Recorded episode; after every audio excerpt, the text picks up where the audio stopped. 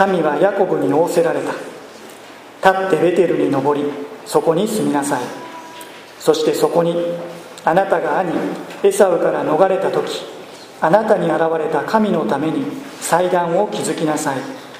それでヤコブは自分の家族と自分と一緒にいる全ての者に言った。あなた方の中にある異国の神々を取り除き身を清め衣を着替えなさい。私たちは立ってベテルに登っていこう。私はそこに苦難の日に私に答え私が歩んだ道で共にいてくださった神に祭壇を築こう。彼らは手にしていた全ての異国の神々と耳につけていた耳輪をヤコブに渡した。ヤコブはそれらをシェケムの近くにあるカシの木の下に埋めた。彼らが旅立つと神からの恐怖が周りの町々に下ったので誰もヤコブの息子たちの後を追わなかった。ヤコブはカナンの地にあるルズすなわちベテルに来た。彼と共にいた人たちも皆一緒であった。彼はそこに祭壇を築きその場所をエルベテルと呼んだ。それは彼が兄から逃れた時神がそこで彼に現れたからである。リベカの乳母デポラが死にベテルの下手にあるカシの木の下に葬られた。それでその木の名はアロンバクテと呼ばれた。ヤコブがパダンアラムから帰ってきた時神は再び彼に現れ彼を祝福された。神は彼に仰せられた。あなたの名はヤコブである。しかしあなたの名はもうヤコブとは呼ばれない。イスラエルがあなたの名となるからだ。こうして神は彼の名をイスラエルと呼ばれた。神はまた彼に仰せられた。私は全能の神である。埋めよ増えよ一つの国民が国民の群れがあなたから出る。王たちがあなたの腰から生まれ出る。私はアブラハムとイサクに与えた地をあなたにあなたに与える。あなたの後の子孫にもその地を与えよう。神は彼に語ったその場所で彼を離れて登っていかれた。ヤコブは神が自分に語られた場所に柱を石の柱を立てその上に注ぎのブドウ酒を注ぎさらにその上に油を注いだ。ヤコブは神が自分と語られたその場所をベテルと名付けた。お祈りします。天の父なる神様。この朝も見舞いに集められた私たち一人一人にあなたが永遠に変わらないご自身の言葉を語り紐解かれます。どうか聖霊なる神様の助けをいただきながらあなたの御言葉のうちにある苦しいその真理に私たち一人一人が目を留め心を開くことができるようにどうぞ助けを与えてください。イエス様のお名前によってお祈りをいたします。アーメン。立ってベテルへ20年ぶりの兄弟再会。兄エサウとの感動的な和解。その後ヤコブはヨルダン川を渡ります。ついに約束の地懐かしいカナンの地に足を踏み入れました。33章の18節から19節のところにこう記されています。お読みします。こうしてヤコブはパダンアラムからの木とカナンの地にあるシェケムの町に無事に着きその町の手前で宿営した。そして天幕を張った野の一角をシェケムの父ハモルの息子たちの手から百ケシタで買い取った。どういうわけかヤコブは父イサクのもとに急ぎません。父イサクのもとに急がない。理由がありました。幼い子供を抱えた家族の状況です。末っ子のヨセフはまだこの時5歳ぐらいだったと思います。幼子を連れていたんです。血離れしていない家畜が大勢いました。パダンアラムからは直線距離で500キロ以上。もう長い長い旅を続けてきたんです。エサウとの和解を果たし積年の課題に解決を見ました。ほっとしたヤコブがいました。またヤコブ自身片足を引きずる身となっていました。だから急げなかったんです。こうした状況から総合的に判断すればスコテでの小休止今シェケムの町で土地を購入しそこに根を下ろす。それは賢明な判断だったと言えるかもしれません。あるいはやむを得ないことだったのかもしれません。それでもこのことが思わぬ事態を招くことになった。それが34章に記されていく内容です。簡単に説明します。ディナヤコブの娘の一人。シェケムの町の族長の息子、まあ、この息子の名前もシェケムというのでちょっとややこしいんですけれどもディナは彼に乱暴された。その挙句お嫁さんに欲しい。どんな条件でも飲みますから父親同伴で頭を下げに来た。ヤコブ以上に激高したのはディナの兄たち。つまりヤコブの息子たちです。ふざけるな。妹を侮辱するにも程がある。なんでお父さんは何も言わないのか。ヤコブの息子たちはその思いを胸に秘めながら彼らを騙します。いいでしょう。じゃあこの町の男性諸君は皆割礼を受けてください。私たちと同じように。町の者たちは町の者たち。それでこの縁談が成立し彼らの家畜や財産がゆくゆくはこっちのものになるならお安い御用その条件を受け入れた。ところがヤコブの息子たちは町の男たちが割礼の痛みで動けない隙をつきます。町を襲います。シェケムの親子をはじめ全ての男たちを虐殺します。娘のディナを取り戻します。そればかりか彼らの家畜や財産を奪い女子供たちを捕虜とした。報復の首謀者はシメオンとレビの2人でした。結果ヤコブたちは周辺住民の怒りを買いもはやその町に住むことは難しくなった。34章30節はこう記されています。それでヤコブはシメオンとレビに言った。あなた方は私に困ったことをして私をこの地の住民カナン人とペリチ人に憎まれるようにしてしまった。私は数では劣っている。彼らが一緒に集まって私を責め私を撃つなら私も家の者も根絶やしにされてしまうだろう。お前たちは私に困ったことをしてくれた。こうした34章の出来事を経た今朝の箇所35章です。改めて一節。神はヤコブに仰せられた。立ってベテルに登りそこに住みなさい。そしてそこにあなたが兄エサウから逃れた時あなたに現れた神のために祭壇を築きなさい。困ったことになってしまった。この先どうすればいいんだろうか？どこに行けばいいんだろうか？どこから手をつければいいんだろうか？報復に対する報復への恐れ。息子たちの身勝手な言動に頭を抱えるヤコブ。その迷いを見透かしたかのような主のお言葉でした。立ってベテルに登りそこに住みなさい。ヤコブはハッとさせられたことでしょう。あのベテルですか？そうか。あのベテルか。こういう時はやっぱりあのベテルなんだ。迷った時悩んだ時立ち返るべしく場所それがベテルです。私たちにはそういう場所があるでしょうか。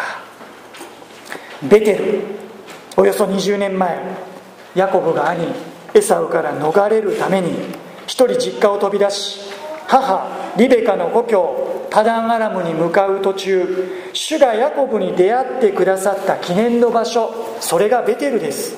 ヤコブがそう名付けたんです。主はあの時ヤコブに約束されました。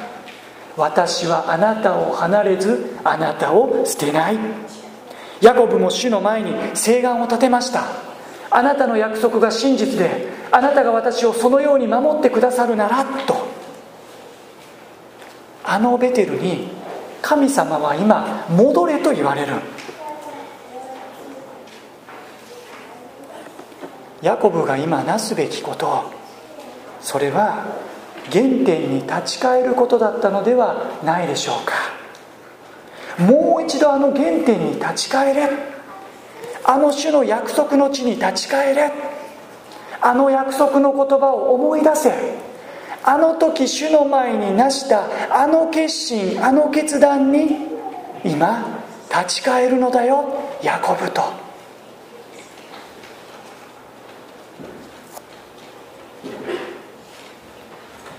先月行われたフロンティア2019青年宣教大会東京の代々木で行われました。その3日目の午後フリータイムがありました。私はかつて3年半ほど住んでいた東京の町へ一人出かけました。25年ぶりぐらいでしょうか。住んでいたのは6歳から9歳頃です。っていた幼稚園。今はグラウンドと地域センターになってしまった小学校跡地。よく境内で遊んだ神社。習っていたピアノの先生の家。よく遊びに行った友人の家。記憶を頼りに。当時好きだった女の子の家にも。まだあった。同じ表札が掲げられていた。なぜか分かりませんがちょっとドキドキした。誰か出てこないかな。しばらく待ってみた。でもこれ以上いると怪しいだろう。そのギリギリのところで離れてきました。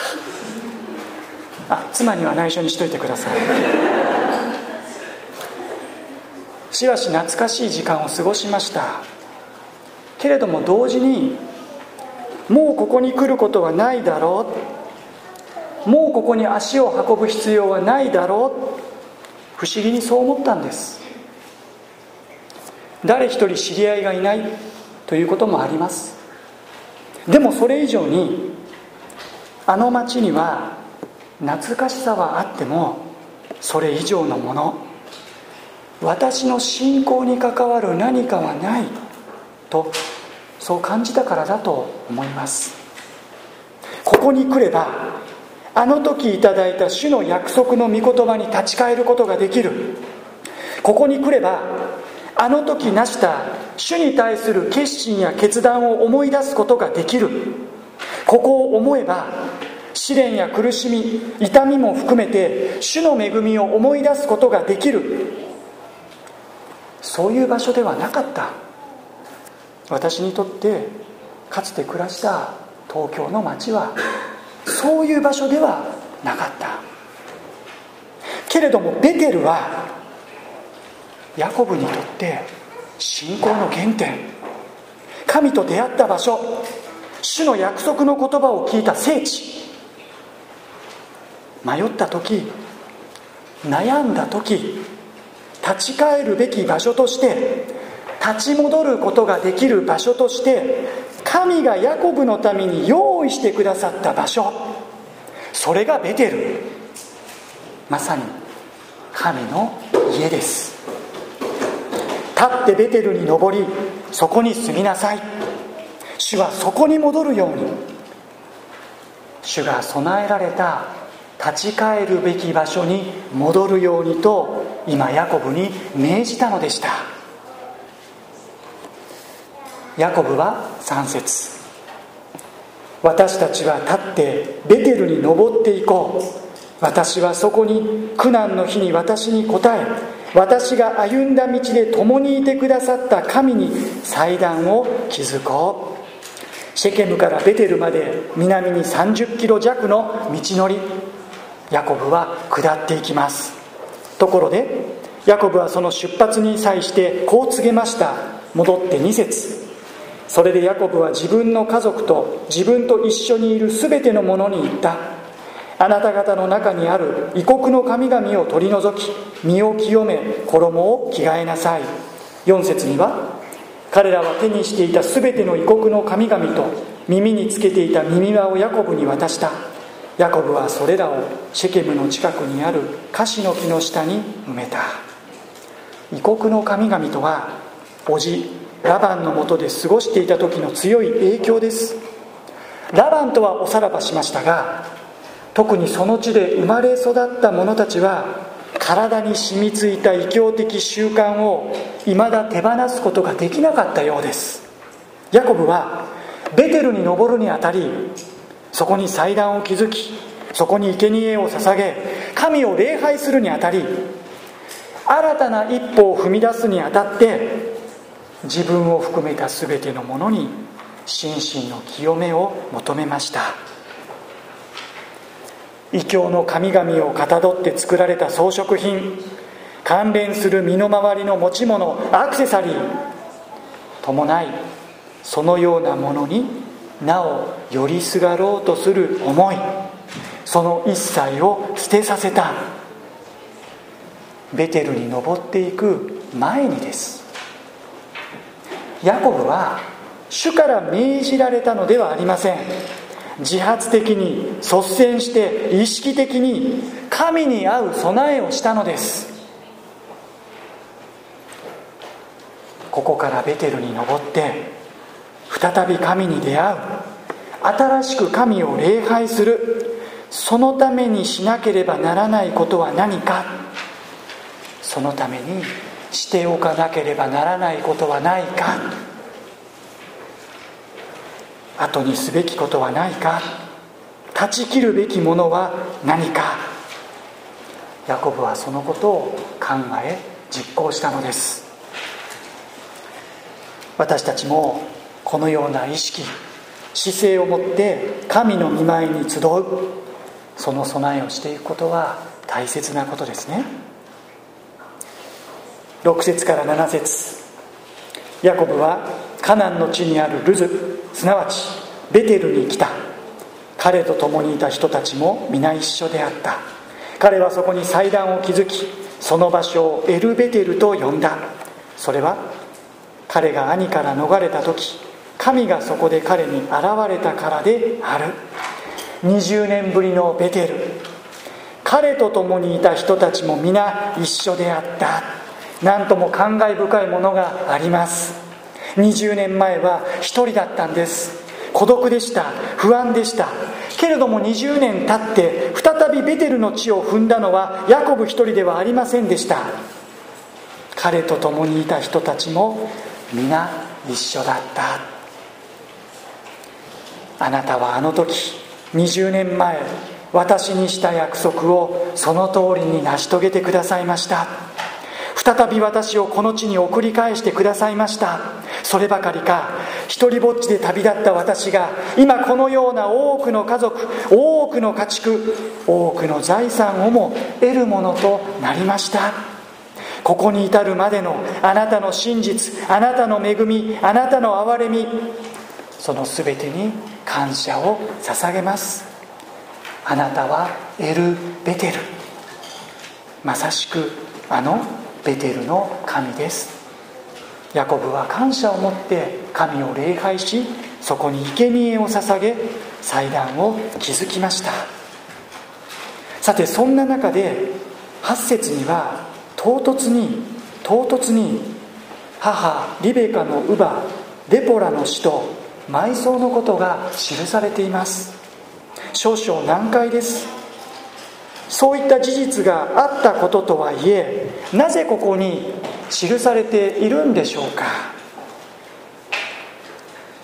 一つ気づかされるのはこの35節この後の下りを見ていきますとそこにはリベカの乳母デポラの死と埋葬だけではなくこの後最愛の妻ラケルの死さらには父イサクの死と埋葬が記されていることです。3つの死。3人の大切な人々の死がこの35章には記されているのです。20年ぶりのふるさと凱旋。兄エサウとの和解。多くの家族家畜。財産の祝福。ここベテルからの新たな出発。けれどもそこには喜びと期待だけが溢れていたのではない。娘ディナをめぐるトラブルあり最愛の人との別れありこのあと長男ルベンの不貧困ありさらには最愛の息子ヨセフの失踪あり。さまざまな悲しみと痛みも確かに存在しているんだ。そこに共存している混在しているヤコブの喜び祝福新しい出発だけがそこに記されているのではない。それがヤコブの生涯。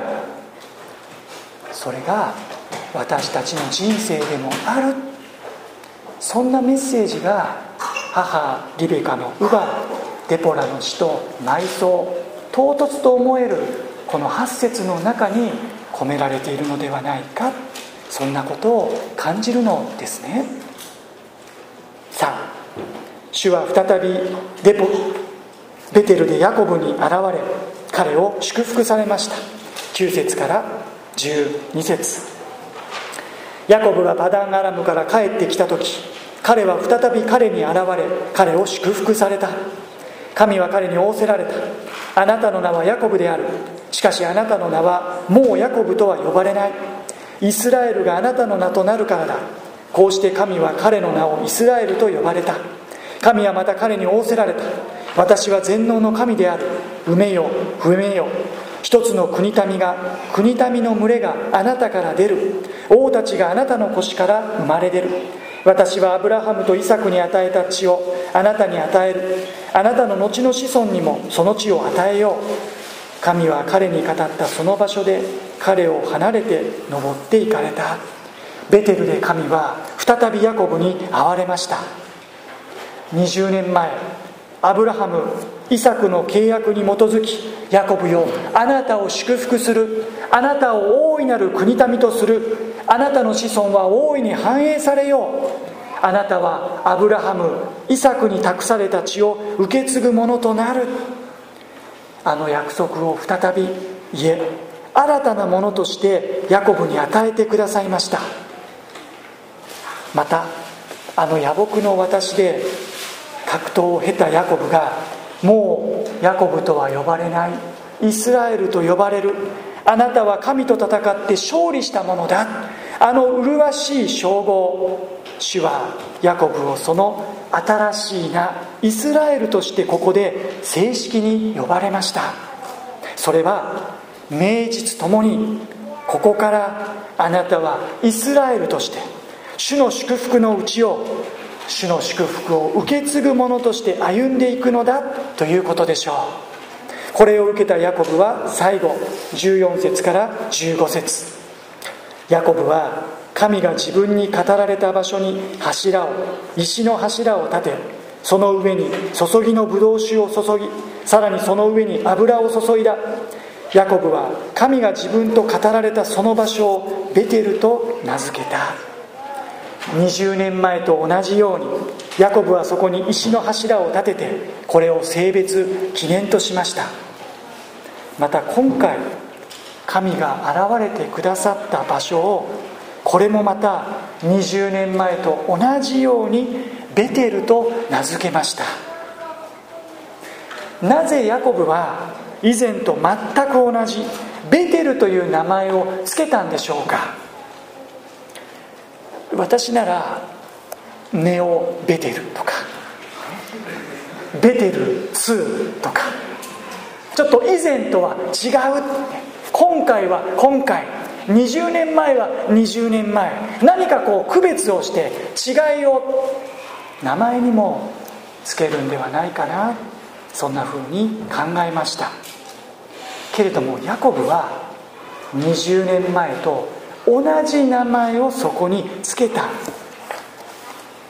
なぜでしょうか。あえて名前を変えないことでかつての恵みを風化させない。そんな風に考えたのかもしれません。いやヤコブはかつてのベテルにそこからの20年分の恵み重み厚みを重ねるようにしてそこに新たにベテルという名前を刻んだんだろうと思うのです。名前は同じでもここは新しいベテルなのです。そこには20年分の恵みと重みと厚みが込められている。3節でヤコブはこう語っていました。私たちは立ってベテルに登っていこう。私はそこに苦難の日に私に答え私が歩んだ道で共にいてくださった神に祭壇を築こう。ヤコブは主なる神様を苦難の日に私に答え私が歩んだ道で共にいてくださった神と告白します。自分のまいた種とはいえ父を欺き兄を出し抜いたことから始まった苦難の日苦難の日々。最愛の父イサク最愛の母リベカとの別れ兄エサウの怒りに覚える日々怯える日々叔父ラバンのもとでの苦悩と葛藤の日々。そんなヤコブが歩んだ道とはどんな道だったんでしょうか。それは平坦とは無縁の凸凹道。王道からはあまりにもかけ離れた悪路僻路。その道は決して神の御心に沿った神の願っておられる道を歩んできたヤコブではありません。むしろそれとは程遠い道程遠い歩みかけ離れた歩みかけ離れた道。それでもヤコブはそんな私が歩んだ道でそんな凸凹道でもこんな悪路さえ主は共に歩んでくださってきた。こうして今主は再び私をここにベテルに戻してくださった。私はここに戻ってきた。戻ってくることができた。それだけではなくこのベテルから新たに主との歩みを始めるのだ。主はそれを良しとしてくださったのだ。ヤコブはそんな万感の思いを持って神が自分と語られたその場所を以前と同じくけれども新しくベテルと名付けたのだと思います。ここはやっぱりベテルだ。ここはやっぱり神の家だ。20年前孤独な私に出会ってくださったベテル。それだけではない。それからの苦難の日々私が歩んだ凸凹道悪路僻路をも主は共に歩んでくださった。やっぱりあなたは恵みの神です。私にとってベテルの神です。ここは私にとって新しいベテルです。そんなヤコブの思いがこのベテルには込められているのだと思います。この新街道は私たちにとってまた多くの人にとってまさにそのような場所となることを願って建築されました。ここは天の門。こここそ神の家ベテルに他ならない。ここで主と出会うここで主の臨在に触れる。ここで主の御言葉を聞く。ここで主の約束を握る。また迷った時悩んだ時主から離れそうになった時ここに戻ってくる。ここに戻ってくることができる。またここから主と共に新しい歩みを始めていく。神が私とた私たちのためにそのような場所として備えてくださったところ。ここはそんな場所でありたい。そんなベテルでありたい。私たち一人一人にとってそんな神の家でありたい。そういう願いを持ってこの新しい建物は建築されました。神はその志を良しとしてくださいました。いいだろう。ここをベテルとしよう。ここをベテルと呼ぼう。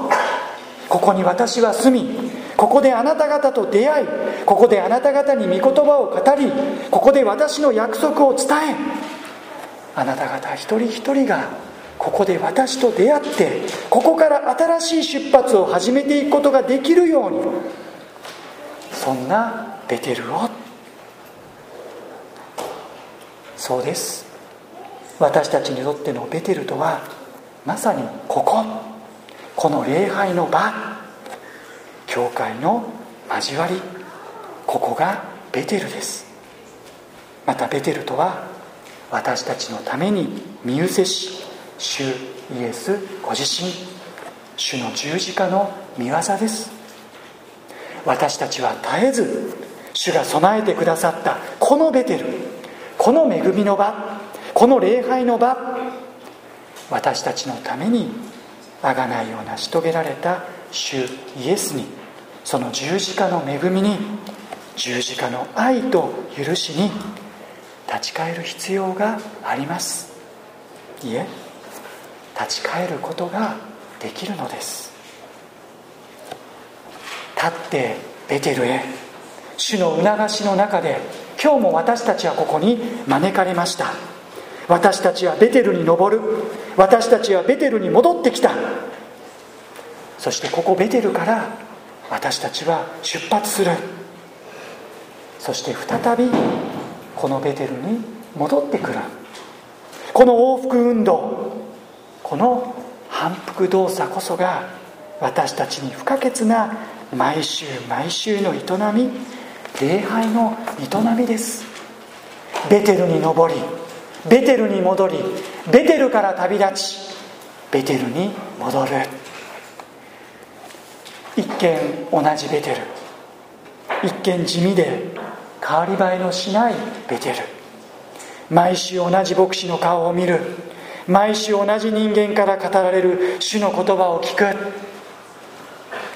それでも毎週毎週毎月毎月1年また1年その恵みを増し加えさせていただきながらその厚み重みを増し加えさせていただく中で過去の恵み忘れず今とこれからに立ち向かう力いただき私たちは今日もここからまた新たな出発を果たしていくのです。立ってベテルへ主は私たちをここに今日招かれました。32年目を迎えたベテル目口です。ベテル目口にようこそ。ようこそ。ベテル目口に。この朝も共に集えたこと。主が私たちを迎えてくださったことを感謝します。ここから出発です。お祈りします。神はヤコブに仰せられた。立ってベテルに登りそこに住みなさい。私たちは立ってベテルに登っていこう。私はそこに苦難の日に私に答え私が歩んだ道で共にいてくださった神に祭壇を築こう。天の父なる神様。ここは天の門。こここそ神の家ベテルに他ならない。そんな神の臨在神の御言葉神の御約束を私たちにも与えてください。いえそのようなベテルとしてあなたが今日もこの礼拝の場を主にある教会の兄弟姉妹の交わりを私たちに備えてくださったことをありがとうございます。迷っているならここに戻ってこい。悩んでいるならここに帰ってこい。苦しんでいるならもう一度ここから新しい出発を私と共にしようじゃないかと。主は今日私たち一人一人をその名を呼んでここに招いてくださったことを感謝します。主よベテルに来ました。ベテルに来ました。どうかここからあなたと共に新しい出発を始めさせてください。過去の恵みを忘れずまた今日とこれからを歩む力をこの朝私たちに新しく与えてくださり主と共にここから新たな出発を始めさせてください。イエス様のお名前で祈ります。アーメン。